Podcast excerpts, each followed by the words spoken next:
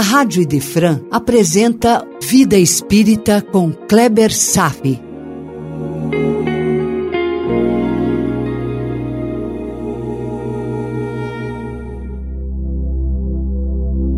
Nosso Lar, capítulo 5 Recebendo Assistência, parte 1 Meu irmão, ouça essa joia do espírito miramês. Abre aspas. A razão é pobre para explicar os segredos do Criador. A evolução tem o poder de transformar a inteligência num dos sentidos mais altamente dominante, na arte de conhecer as coisas. E dentro de nós existem talentos divinos que são favos de luz colocados na nossa alma pelo Senhor. Cada vez que um desses talentos desperta, o que na expressão filosófica se chama evolução, ah, esse talento nos mostra novas perspectivas da sabedoria. Porém, Deus é um segredo absoluto jamais poderemos decifrá-lo, porque nos faltam as qualidades de um Deus. E essas qualidades não foram depositadas dentro de nós. Meu irmão, nunca chegaremos a compreender Deus na sua plenitude, mas chegaremos perto. Nessa vibração, vamos iniciar os estudos de hoje. Uma pessoa normalmente poderia vencer suas más tendências apenas por seus esforços próprios? Claro, sim, e às vezes até com pouco esforço. Mas essa não é a regra. Porque uma força psicológica não é acionada para a maioria dos homens. Se chama vontade. Portanto, ainda somos induzidos à mudança pelos estímulos da dor, mais do que pela vontade. Nós somos carentes dessa vontade. Não temos força moral. Esta é uma triste realidade. Ah, eu penso, como são poucos os que se esforçam dentre nós, poucos que usam a força da vontade. Há situações para as quais temos uma orientação moral ensinada pela religião, mas cuja observância é distorcida por uma ilusão de uma vida fácil. Então, fazemos uma troca insensata pelo caminho mais fácil. Isso é característica do pensamento do homem ainda muito bruto, limitado por uma visão nebulosa da realidade, pelas janelas estreitas dos cinco sentidos físicos ele enfrenta dificuldades para seguir pelos caminhos da retidão moral. Então, o homem com força moral baixa cai aos apelos sugeridos pelas tentações do mundo material que o cerca. Há uma velha fragilidade humana, o império do egoísmo, tão enraizada que até o espírita com largo conhecimento doutrinário acaba botando os pés pelas mãos não resistindo aos seus apelos e desperdiçando as oportunidades de edificação da sua jornada terrestre. Pois é, não é fácil acordar para as realidades espirituais. André Luiz que o diga, foi o caso dele. No capítulo de hoje, ele vai ser apresentado àquele que será um dos seus maiores amigos, o assistente Lísias. Lísias ensinará um novo significado para a palavra trabalho onde a recompensa esperada não será financeira, mas será a oportunidade de reparar os erros morais cometidos. Os famosos resgates. E também vamos redirecionar o entendimento da visão da dor e do sofrimento como sendo grandes oportunidades de reparação de erros e de crescimento espiritual. A dor e sofrimento como nossos professores.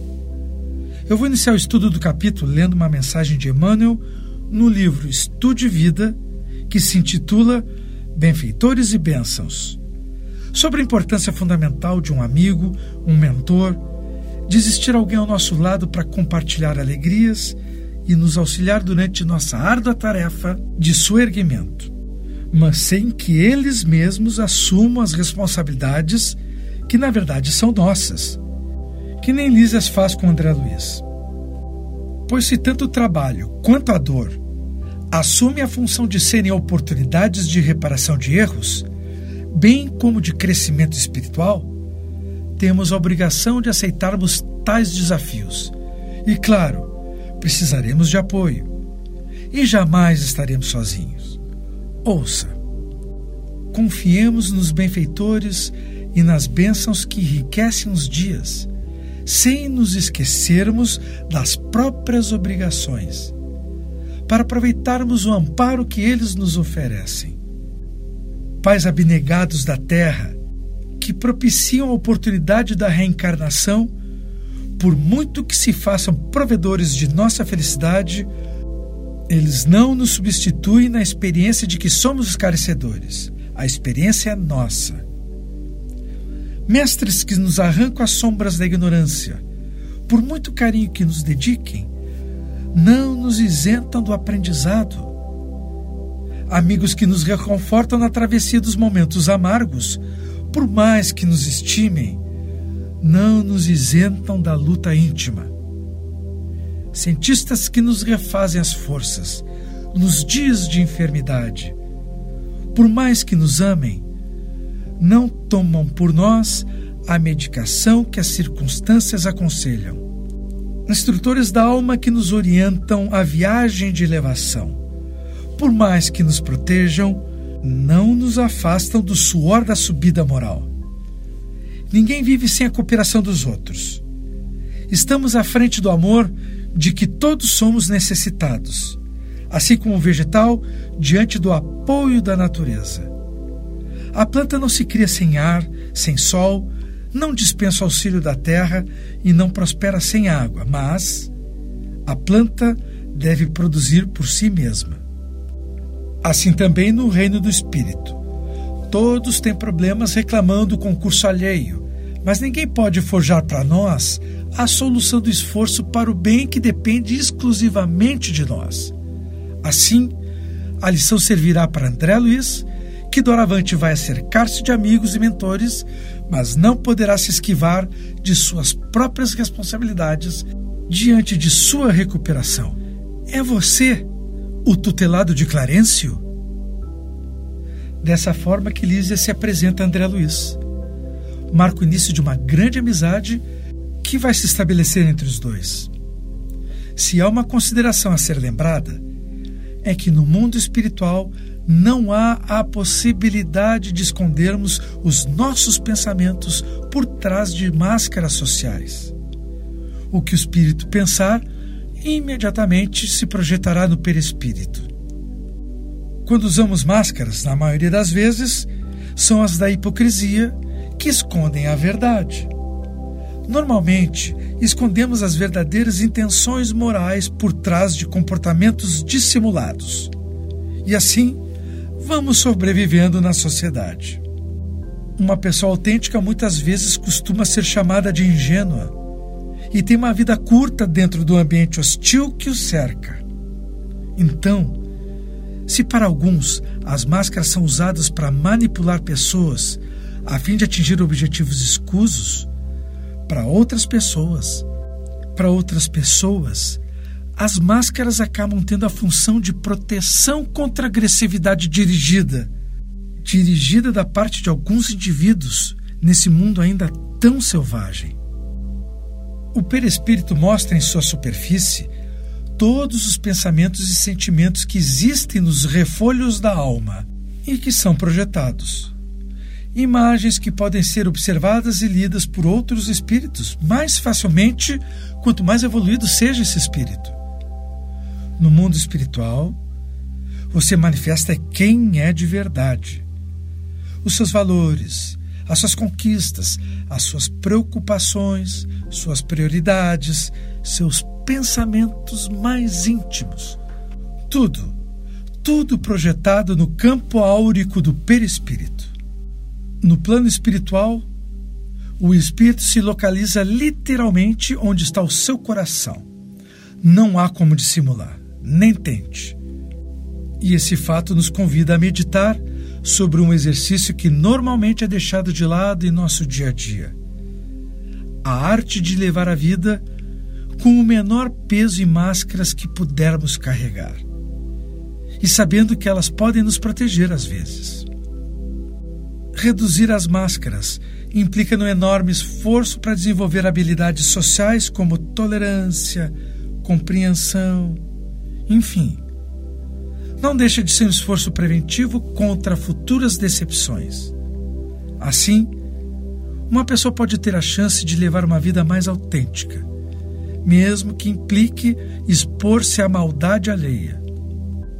Cristo não usava máscaras e foi crucificado pela maldade humana, não por ele mesmo. Eu reconheço que muitas vezes nós devemos trocar a manifestação autêntica da espontaneidade pela prudência do silêncio, para vestir uma couraça de proteção. Não é fugir da luta, meu irmão, mas transitar no mundo com um pouco mais de diplomacia. E vamos em frente. Lízia se apresenta com a profissão de visitador de saúde, que é uma mistura de serviço social com enfermagem. A vida no mundo espiritual tem as suas especialidades peculiares. E uma outra informação. Para dar um significado da palavra colônia, Lísias então nos apresenta, abre aspas, nosso lar não é estância de espíritos propriamente vitoriosos descobrimos que nosso lar é uma cidade de padrão intermediário, possuindo ainda muitos vínculos com a esfera terrena, mas que também mantém contato permanente com esferas superiores. Nosso lar está localizado bem próximo da crosta terrestre, lá no umbral. Existem muitas colônias parecidas com ela ao redor do mundo. E eu também posso dizer que existem outras cidades localizadas em planos mais distantes em camadas que progridem sua distância com a superfície da crosta, conforme a pureza que revelam. Ou tentar fazer uma ideia mais realística. A Terra não é apenas a forma que conhecemos nos mapas ou nos globos. Dependendo do estágio espiritual, a esfera observada do espaço pode variar muito em seu diâmetro, quase como se os planetas pudessem se tocar. É claro que estou exagerando, mas aquela visão astronômica mitológica dos vários céus, sabe, não é tão absurda quanto se imagina. Bacana isso, não é verdade? Mas nosso tempo está se esgotando por aqui. Então, nós vamos deixar para falar mais curiosidades no próximo encontro. Por hoje era isso. Desejo paz a todos e até breve. a Rádio Idefran apresentou Vida Espírita com Kleber Safi.